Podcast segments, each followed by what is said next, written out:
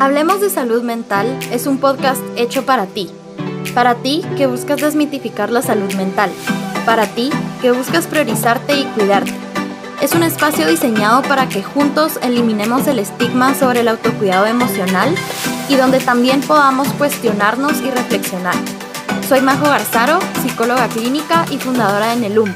Espero disfrutes cada uno de los episodios y poco a poco vayamos creciendo juntos.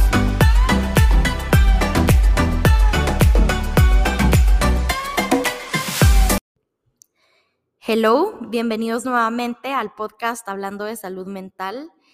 Estoy muy emocionada de grabar este episodio porque es un episodio con una dinámica un poquito diferente. Esta vez no elegí el tema yo, sino que voy a estar respondiendo preguntas que ustedes dejaron en Instagram. Me parece interesante poder ver la variedad de preguntas que hicieron y pues muy feliz de poderlas contestar. Espero que las respuestas de estas preguntas sean útiles para ustedes y que pues algunas que son dudas puntuales pueda resolverlas. Hay una pregunta en particular que no voy a responder en este episodio porque considero que es una pregunta tan excelente que amerita que yo haga un episodio específico sobre esta pregunta, la cual es, ¿cuáles son las señales para ir a terapia? ¿Sí?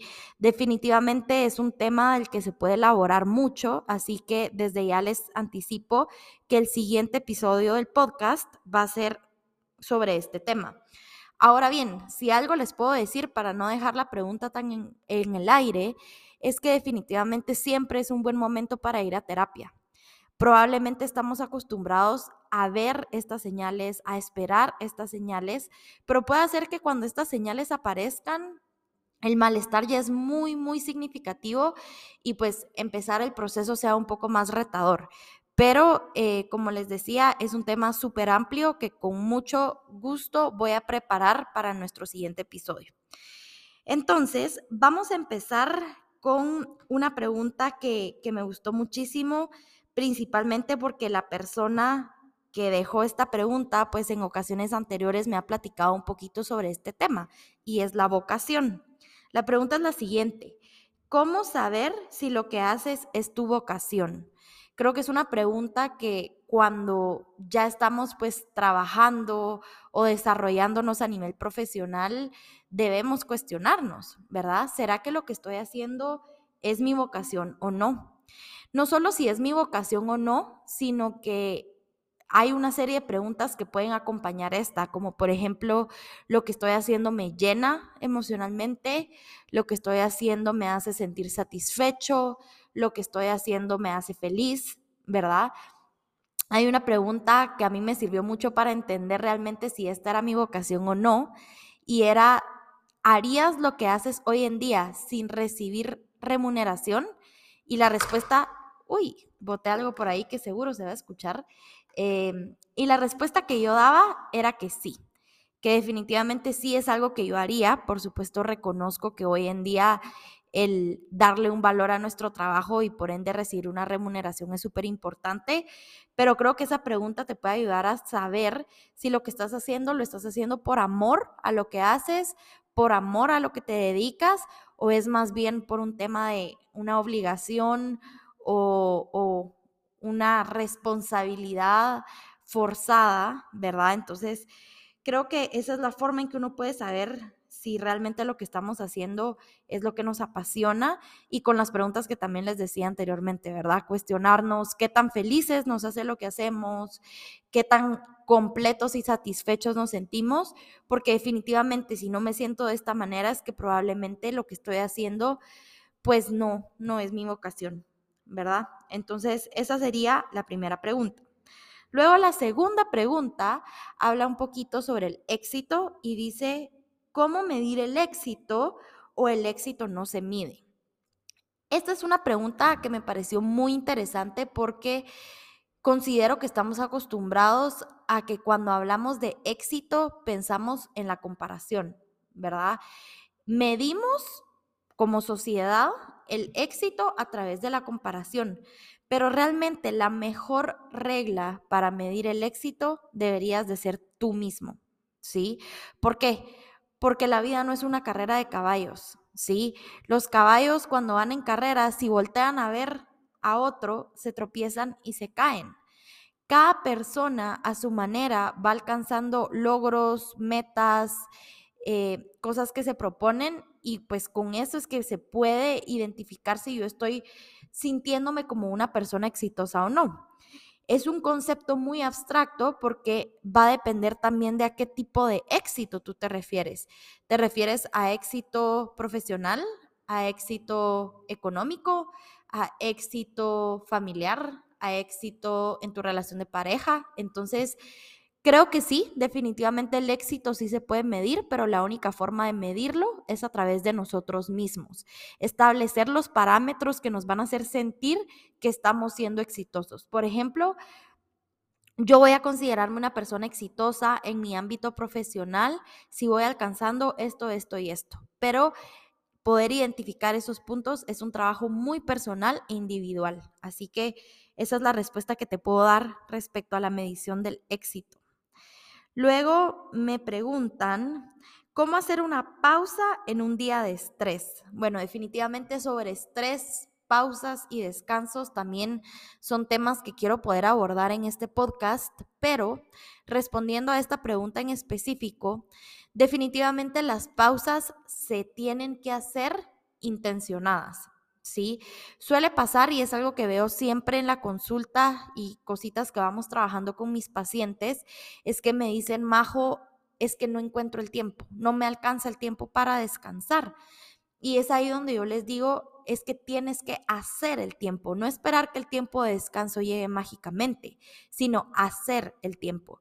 Una herramienta que me ha funcionado mucho para trabajar tiempos de descanso con mis pacientes es que puedan agendar sus tiempos de descanso si utilizan alguna plataforma como Google Calendar o una agenda o en su celular llevan como el, horario de lo que van a hacer durante el día, procuren bloquearse espacios de 10, 15 minutos para hacer esas pausas. Pueden ser pausas activas, por ejemplo, salir a caminar, conectar con la naturaleza, hacer respiraciones, hacer estiramientos. Pueden ser pausas reflexivas, por ejemplo, que en esos momentos escuchemos el podcast, en esos momentos leamos un poquito, hagamos un ejercicio de mindfulness. Pero la única forma de encontrar esas pausas en un día de mucho estrés es programándolas, ¿verdad? Y principalmente si yo anticipadamente sé que voy a tener un día muy estresante, necesito con más razón poder determinar en mi día en qué momentos voy a hacer estas pausas. Es la mejor recomendación que te puedo dar. Em, para quien hizo esta pregunta, si lo puede poner en práctica y luego me cuenta si le funciona o no, sería excelente. Siguiente pregunta. Em, ¿Cómo deshacerse de comentarios limitantes de otras personas? Pues bueno, creo que definitivamente todos estamos expuestos y somos vulnerables a recibir comentarios de otras personas que pueden ser muy poco sanos, ¿verdad? Y que por supuesto nos pueden llegar a limitar. Ahora, el poder de qué tanto va a impactar este comentario en mí, solamente lo tienes tú, ¿de acuerdo? Entonces, ¿Por qué? Porque yo no puedo controlar si la otra persona va a dejar de hacer estos comentarios limitantes, en qué momentos los va a hacer. Si se dan cuenta, las personas que a veces hacen este tipo de comentarios surgen de la nada, inesperadamente, repentinamente. Entonces, yo no tengo el control de saber si esta persona va a continuar. Por supuesto que tengo el control de poder poner límites y decir, no me agradan estos comentarios, no me hacen sentir bien, me afectan, pero nuevamente aquí viene este tema de responsabilidad, ¿verdad? Yo me hago responsable de qué hacer con estos comentarios y por supuesto, pues creo que el mejor paso para poder bloquearlos de alguna u otra manera es poniendo límites. Límites es otro tema inmenso que creo que no solo me va a implicar un episodio, sino varios, pero de verdad que es muy importante que hoy en día se empiece a hablar un poquito más de los límites sanos y asertivos para cuidarnos y para cuidar nuestras relaciones. Así que esa es mi respuesta respecto a cómo deshacerse de esos comentarios. Si se dan cuenta, las respuestas están siendo súper concretas Eh, me encantaría profundizar más, pero si no, este episodio va a ser eterno. Entonces, estoy siendo lo más concreta y concisa posible para que también, pues, no se me aburran escuchando el podcast y puedan llevarse lo mejor de este episodio. Siguiente pregunta. Y esta me encanta porque incluye uno de los principales mitos que hay alrededor del el autocuidado, el amor propio y pues la salud mental en general. Y la pregunta es la siguiente. ¿Cómo enfocarme en mi autoestima y amor propio sin ser egoísta? ¿Cuántos de ustedes no han escuchado que se tiene esa, pues, creencia eh, desde un lugar de tabú y desde un mito de creer que trabajar en mi autoestima, tener una buena autoestima, cuidar mi amor propio y trabajar en mi amor propio me hace una persona egoísta. Es importante que podamos separar por completo lo que es ser una persona egoísta y lo que es ser una persona que se cuida, se ama, se respeta y tiene una buena autoestima. Por supuesto que aquí también entra un tema muy importante y delicado que es diferenciar entre ser una persona narcisista y ser una persona con una buena autoestima, ¿verdad? Para los que no saben, eh, doy un poquito de, contexto. El narcisismo es un diagnóstico de salud mental que tiene que ver con un tipo de personalidad que está enfocado única y exclusivamente en sí mismo, ¿verdad? No me voy a adentrar muchísimo en el tema porque, como les digo, otra vez tendríamos que hacer otro episodio. Es un diagnóstico bastante interesante no suele presentarse a la consulta, porque por eso mismo de que las características de personalidad tienen que ver con pensar en sí mismo, pensar que todo lo que hago está bien, yo no cometo errores, soy perfecto, etcétera, etcétera, pues por ende no se busca la ayuda. Pasa, pero muy raras veces. Entonces, importante que sepas que cuidarte, trabajar en tu autoestima, trabajar en tu amor propio, reconocer tus logros, reconocer qué cosas haces bien, qué cualidades, qué habilidades tienes, no tiene nada que ver con ser egoísta. Entonces, es un mito que hay que trabajar muchísimo, ¿verdad? Y, y, también, pues poco a poco como sociedad, irle quitando esa carga negativa de decir, ay, qué egoísta esa persona porque se está poniendo como prioridad. O, ay, qué egoísta esa persona porque está poniendo límites, que son otros de los temas que van dentro del amor propio. Entonces, esa es la respuesta que te puedo dar, súper concisa, eh, pero creo que lo claro está y es que hay que desmitificar el hecho de que querernos, apapacharnos, priorizarnos y cuidarnos es ser egoístas. Bueno, siguiente pregunta, que pues creo que es una pregunta un poquito más compleja porque la, pregunta viene muy general y aquí la respuesta tendría que ser muy específica y es qué hacer con la ansiedad, ¿sí? Les comparto que ansiedad es uno de los principales motivos de consulta en mi clínica y cada caso es sumamente distinto, cada caso es muy particular, cada caso lo trabajamos de diferente manera, con diferentes herramientas, eh, con diferentes puntos de vista. Entonces, como les decía, es una pregunta muy general, pero lo primero es reconocer que la ansiedad no es del todo mala, ¿sí? Hemos visto historias de terror respecto a la ansiedad. El problema está en que categorizamos la ansiedad como algo terrible y la ansiedad es nada más y nada menos que una emoción, ¿sí? Todas nuestras emociones nos dan información, ¿de acuerdo? Entonces tenemos que recibirlas como tal, como algo que nos está dando información, como algo que nos va a servir para saber de qué manera accionar. Ahora, el problema está en que cuando esta emoción nos empieza a hacer personas disfuncionales, por ejemplo, me paraliza, no me deja dormir, eh, me mantiene con taquicardia, ahí es donde vemos que ya la ansiedad pues no solamente está siendo una emoción que podemos sentir en cualquier momento, sino que ya está volviéndose un poquito patológico. Entonces, lo primero que tienes que hacer es recibir la ansiedad y escuchar qué te está diciendo, ¿sí? De qué te está previniendo, de qué te está informando, de qué te está alertando. Identificar la raíz y la base de la ansiedad es algo muy importante, saber qué me genera esta ansiedad, evaluar si no es algo que tiene que ver más de el lado orgánico, que sería pues con el apoyo psiquiátrico, ¿verdad? Porque la ansiedad puede ser generada por algún tipo de desequilibrio químico que pueda haber en nuestro cerebro. Entonces, ¿qué hacer con la ansiedad? Explorarla. ¿Y cómo la puedes explorar? Yendo a terapia. Si tú que hiciste esta pregunta identificas que la ansiedad te está causando problemas, te invito a que puedas explorar este tema en terapia. ¿Verdad? Explorar cómo esto te está generando malestar y qué puedes hacer al respecto con este malestar. Así que ahí va esa respuesta. Vamos a ver si me falta alguna. Em, sí, esta es otra pregunta que no voy a responder y voy a hacer un episodio específico, pero les platico un poquito.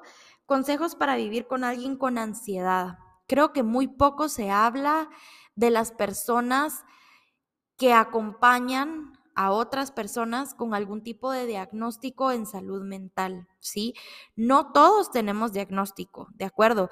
Y el hecho de ir a terapia no significa que definitivamente te van a dar un diagnóstico, pero creo que muy poco se habla de de los cuidadores, podríamos decir, de las personas con algún diagnóstico de salud mental.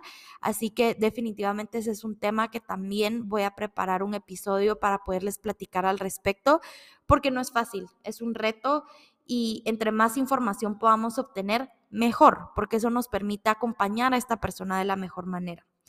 Así que en el primer episodio el de la semana pasada yo les había comentado que iban a ser episodios cortitos. Este definitivamente no es tan cortito. Ya vamos por 16 minutos. Habían más preguntas, pero iban muy similares, como en el mismo contexto de ansiedad, amor propio, autoestima, éxito, estrés. Entonces, estas son las que elegí para poderles responder en este episodio de preguntas y respuestas. Espero que les haya gustado la dinámica, espero que les hayan servido mis respuestas, que pueda ser un granito de arena para aportar al cuidado de su salud mental. Así que, pues, si les gustó, compártanlo. Si se sintieron muy interesados por algún tema, escríbanme sin pena en la página en Instagram, arroba y así yo puedo tomar en cuenta sus opiniones, sus sugerencias para seguir haciendo este proyecto y poderles dar un poquito de lo que conozco, lo que he estudiado, lo que hago en el día a día y pues compartirlo con ustedes. Así que gracias por estar acá Em, espero la próxima semana poderles grabar el episodio respecto a las señales para ir a terapia. Gracias si escucharon hasta este minuto, porque yo sé que de pronto y a veces no es tan fácil tener el tiempo y el espacio para sentarnos, escuchar, reflexionar, anotar y demás. Pero si llegaste hasta acá, muchas gracias. Nos vemos en el siguiente episodio.